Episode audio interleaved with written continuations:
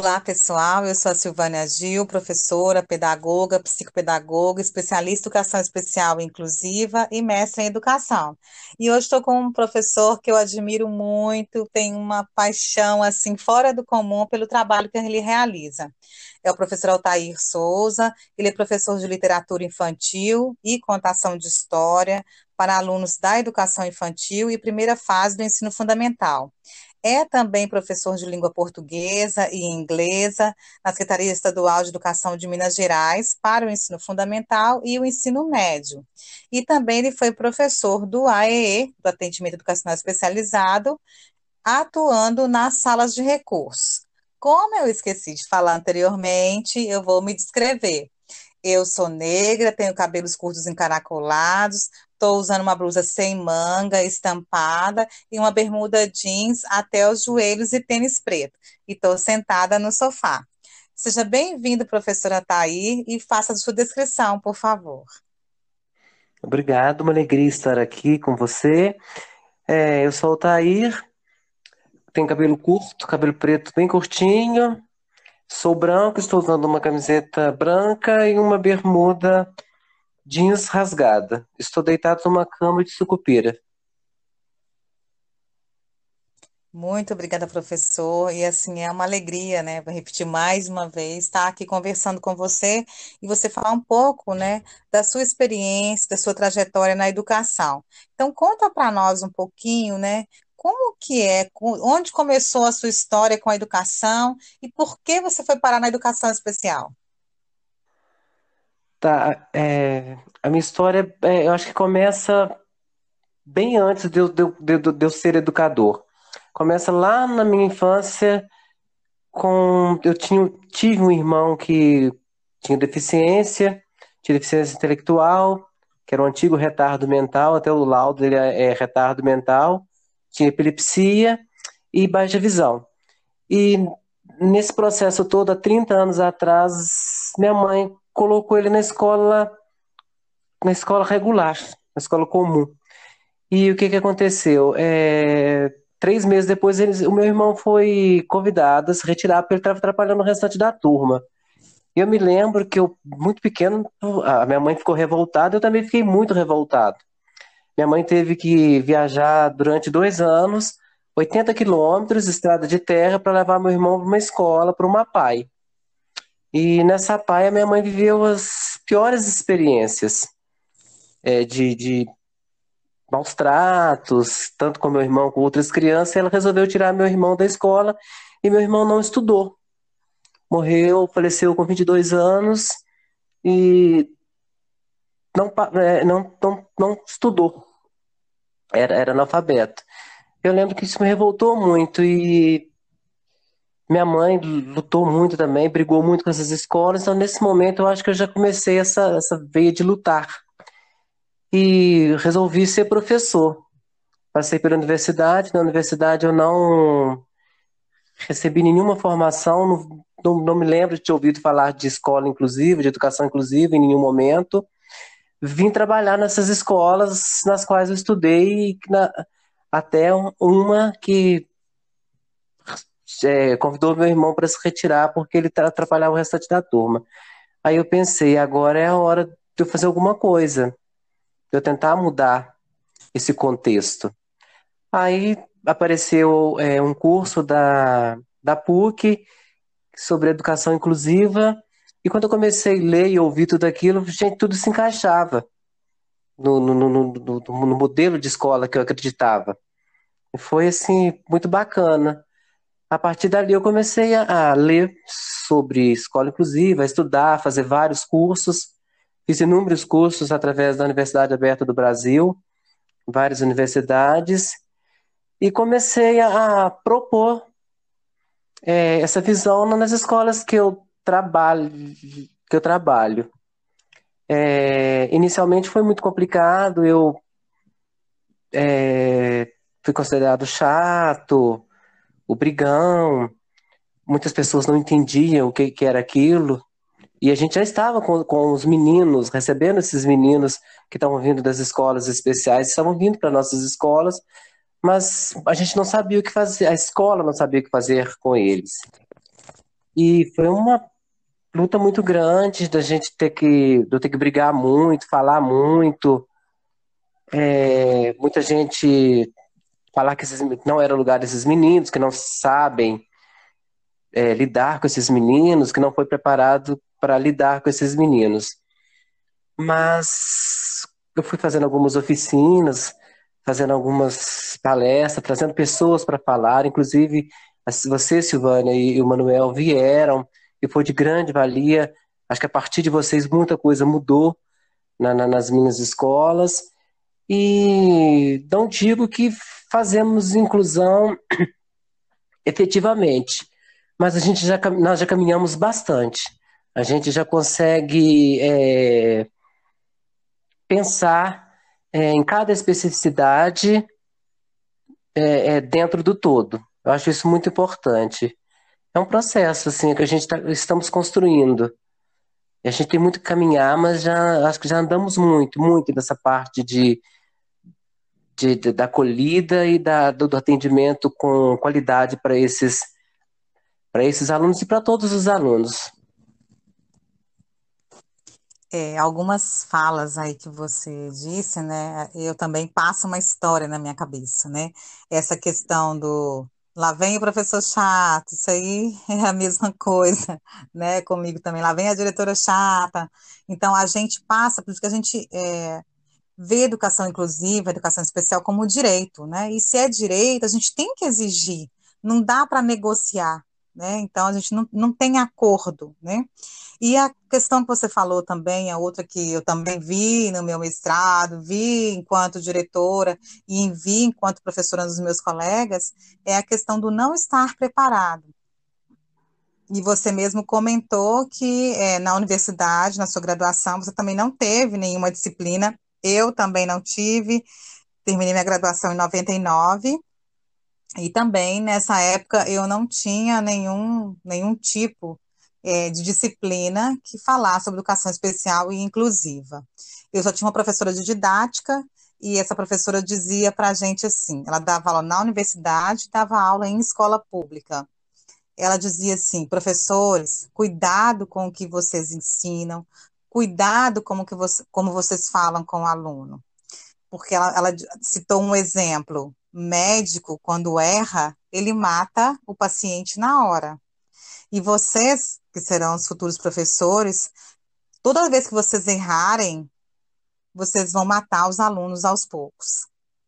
Então, assim, é uma frase que eu lembro muito, porque às vezes, mesmo ela falando isso, depois que eu saí da universidade, fui dar aula, quantos alunos eu não matei aos poucos, pensando, às vezes, em alguns erros que eu cometi.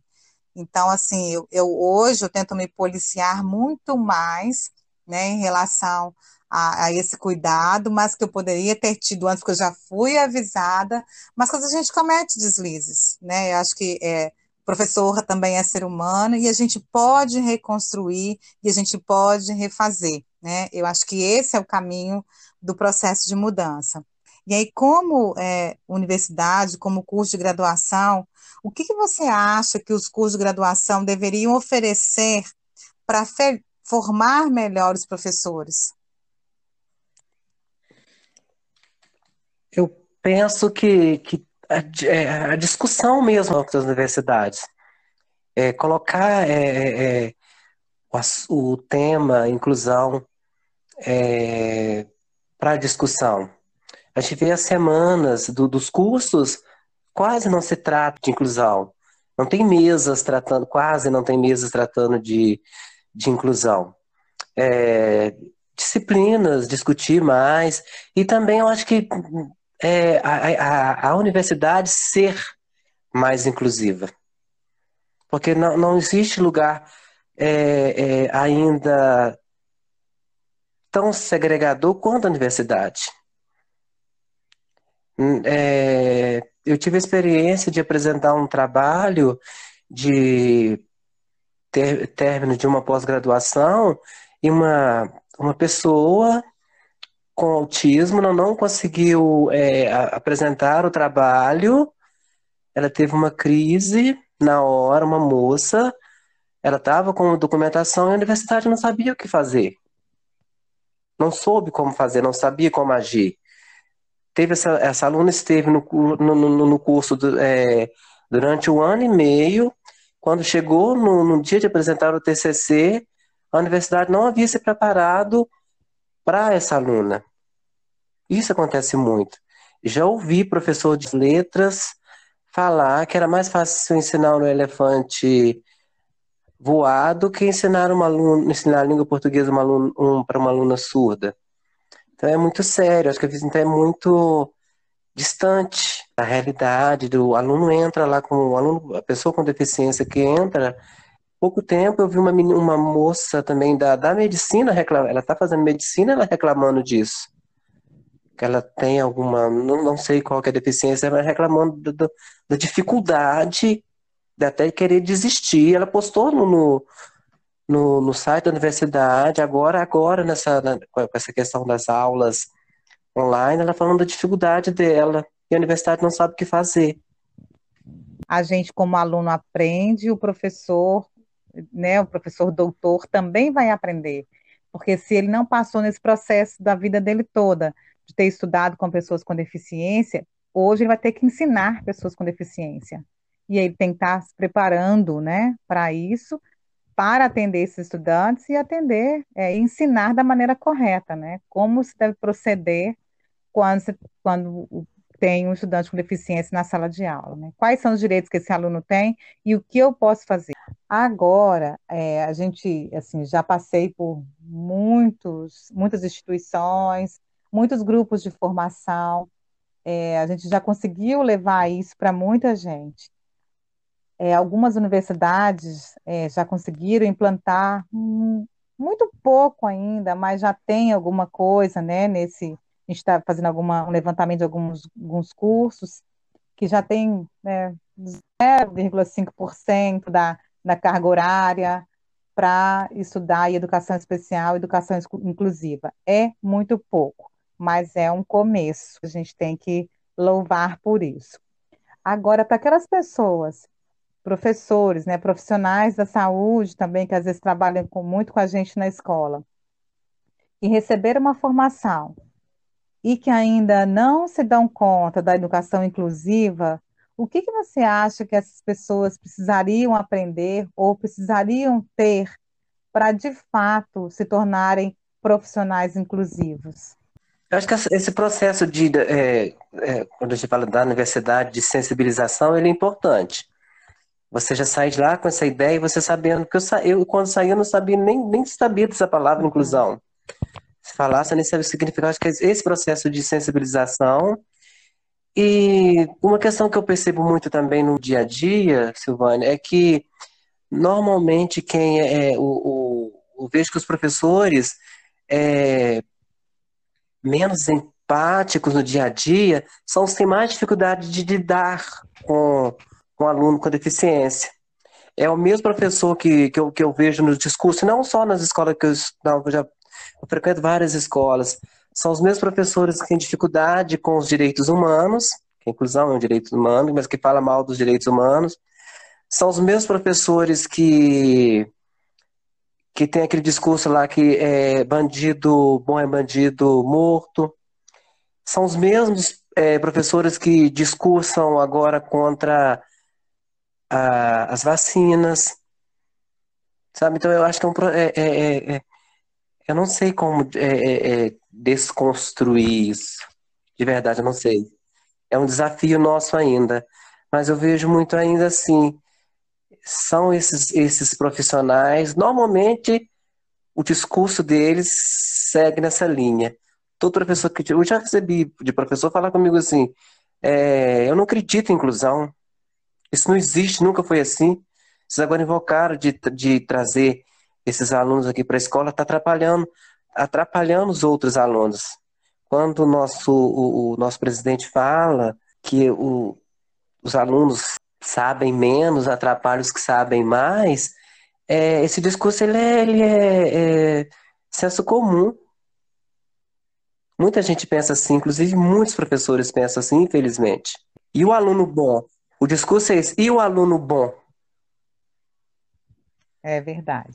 Acho que a gente tem que brigar e falar, né, o tempo inteiro, discutir com esses professores e, deixar, e tentando fazer o nosso trabalho e tentando é, sensibilizar esse professor da importância que é todo mundo junto na mesma escola. É uma verdade. E, assim, uma das situações que eu, que eu já passei também, né, né, na escola, quando eu era diretora, era isso. Uma professora pegou o diploma dela e no meio do, do recreio, no meio do pátio, ela falou, olha, está escrito tem que dar aula para esses meninos, né? Então, para quem estuda pedagogia, sabe que a pedagogia, ela é ensinar tudo a todos. Então, tá escrito ali, sim, que é para ensinar para esses meninos, né? Então, assim, é, é difícil mesmo, você está falando, difícil sensibilizar, mas a gente não, não pode parar. É fazer isso que a gente está fazendo aqui, é conversar e mostrar para as pessoas que é possível mudar, que é muito mais fácil, quando elas descobrirem que é muito mais fácil trabalhar incluindo todos do que separando, do que segregando, eles veem que o trabalho vai fluir muito mais, porque os alunos, eles ajudam uns aos outros, né? Então não vai ficar tudo nas costas do professor, né? Porque é assim que fala, jogar esse menino aqui. Não é jogar o menino aqui. Uhum. Então, acho que quando os professores né, olharem para a turma com esse olhar de ensinar tudo a todos e que os colegas podem contribuir, que o trabalho é colaborativo, com certeza eles vão preferir trabalhar dentro do modelo inclusivo do que do modelo segregatório. Né? Eu acredito nisso. E pensando nisso, você que mora em um município menor, é, você vê alguma diferença, alguma facilidade em um município ser pequeno para atender a todas as crianças com deficiência? É um, o município é mais fácil de incluir? Pensando tecnica, tecnicamente é, porque tem, as escolas são menores, tem menos alunos, menos professores, né? Mas eu acho que a, a, mas quando você vai para a realidade mesmo, os desafios são os mesmos, porque é, você encontra as mesmas resistências. Numa escola grande, você vai encontrar talvez cinco professores resistentes. Mas numa escola que você encontra um professor que é resistente, esse professor consegue atrapalhar bastante. Tecnicamente, eu, eu penso que seria, porque menos alunos, né? Você conhece todos os alunos mais próximos, as famílias. Nessa parte, sim. Mas é desafiador também. É, esse trabalho, eu penso assim, quando você fala, me remete uma imagem na cabeça. Eu penso assim, esse um que não concorda, às vezes ele é tão, coloca uma ênfase tão grande, né, no que ele fala, ele acredita tanto naquilo que ele consegue contaminar outros. Então a ideia é a gente fazer o contrário, né, pegar os professores que acreditam, que trabalham com educação inclusiva e fazer os professores serem tão incisivos quanto os que não querem, para fazer a contaminação, né, vamos dizer, boa, né? Que os professores falam, não, vamos fazer porque é bom, olha os resultados que a gente tem aqui, olha a melhora do desempenho dos alunos, a questão da colaboração na sala de aula, tudo isso vai melhorar. Então, a gente precisa realmente é, espalhar a semente da inclusão. Eu falo assim que trabalhar com inclusão é um trabalho de formiguinha, a gente faz todo dia a mesma coisa, até a gente convencer para o outro que é muito mais fácil, que é um trabalho muito mais bonito, que é um trabalho humano e que os resultados são realmente resultados positivos quando uma escola, quando uma sala de aula, quando o professor é, se adequa dentro do modelo de uma escola inclusiva. E aí eu queria que você deixasse um recado, chamasse as pessoas que ainda não, não se cederam, não abriram o coração para a educação inclusiva, o coração e a razão, porque na verdade é, aí nós vamos para o lado do direito de novo, né? É direito, é, não, não tem como tirar isso, está em lei. Então, assim, é, sem precisar de lei, sem precisar ser direito, qual convite você faria para os professores hoje para aderir à educação inclusiva? Primeiramente, eu falo com, com os professores das minhas escolas. É, inclusão, a gente tem que fazer nada diferente para ninguém. Então, não vai pesar na, nas costas. É o mesmo que você faz para os outros alunos, você vai fazer para todo mundo.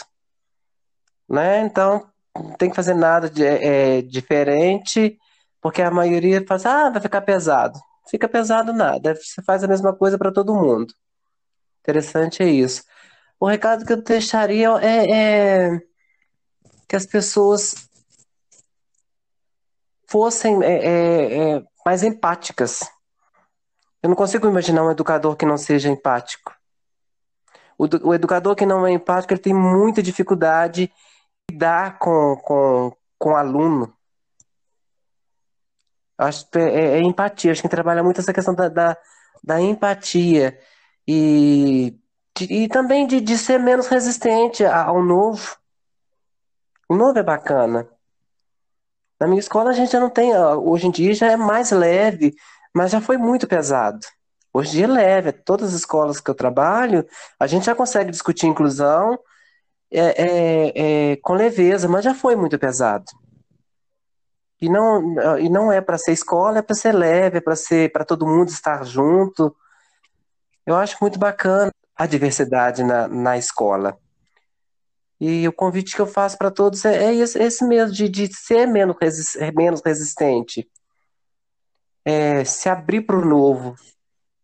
Abrir o coração, sabe? Inclusão também, eu penso muito que é coração também. É generosidade, afeto. A gente trabalha com gente. A gente trabalha eu não, quando eu chego na escola, eu não, não chego para trabalhar numa fábrica de carros. Eu trabalho com gente, essa, e cada dia o aluno está de um jeito, cada dia eu vou estar de um jeito.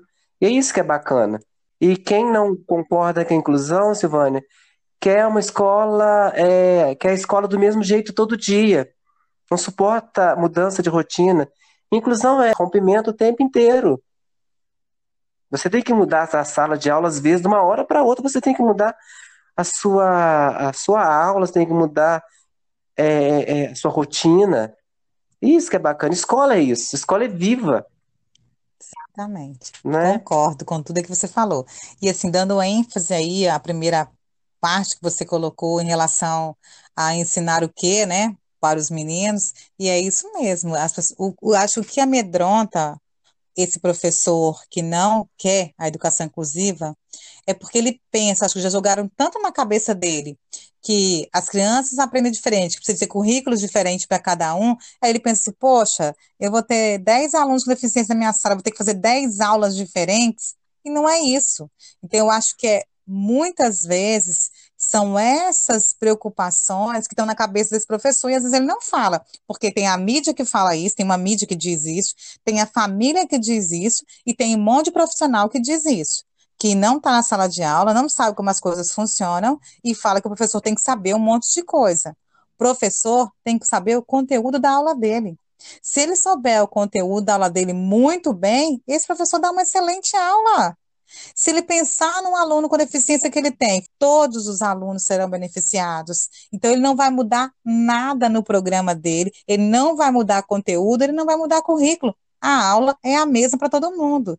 Então, acho que isso que você colocou é muito importante. E é isso que amedronta muitos professores, porque acham que tem que saber mil coisas, fazer malabarismo na sala de aula. Não tem que fazer. Saiba o seu conteúdo e vai dar aula. Na hora de avaliar, aí é que você vai é, absorver do aluno aquilo que ele aprendeu, porque ninguém aprende tudo. Ninguém, nem com deficiência e nem sem deficiência. Então, isso a gente tem que levar em conta. Então, assim, é, essa fala precisa ser dita. E eu acho que é isso mesmo que você falou. A gente tem que. É, a sala de aula é um espaço vivo, não dá para controlar, não dá para ter mais aqueles caderninhos que a gente tinha 10 anos atrás com o plano de aula, porque também os alunos mudaram. Precisa evoluir e mudar junto com eles, pensando que todos são alunos, todos são crianças, que todos estão ali para aprender. É o, é o lema do, da nossa, da nossa empresa aqui, Escoler, né, que é tempo de lazer. Então, que a escola seja esse tempo, né, de encontrar com amigos, de encontrar com bons professores, de fazer novas amizades, de achar ali motivos para a gente continuar sonhando, que eu acho que a escola é uma construtora de sonhos para todos nós. Altair, eu agradeço muito a sua participação, fiquei muito feliz. Eu acho que é, as pessoas vão ser muito beneficiadas com a sua fala e vão aprender muito. E é só mais uma, uma, uma areinha nesse mundo a gente precisa para construir aí, ter vários caminhões de areia espalhados aí por todo esse país, para que cheguem todas as escolas, para que todas as pessoas tenham acesso de verdade a uma educação que seja de fato inclusiva e humana para todo mundo. Então, eu agradeço muito a sua presença aqui e muito fiquei muito feliz com a sua participação. Eu também agradeço muito por ter participado. Você sabe da minha admiração por você e pelo Manuel. Fiquei muito feliz mesmo. Pessoal, até breve o nosso próximo podcast. Um abraço a todos.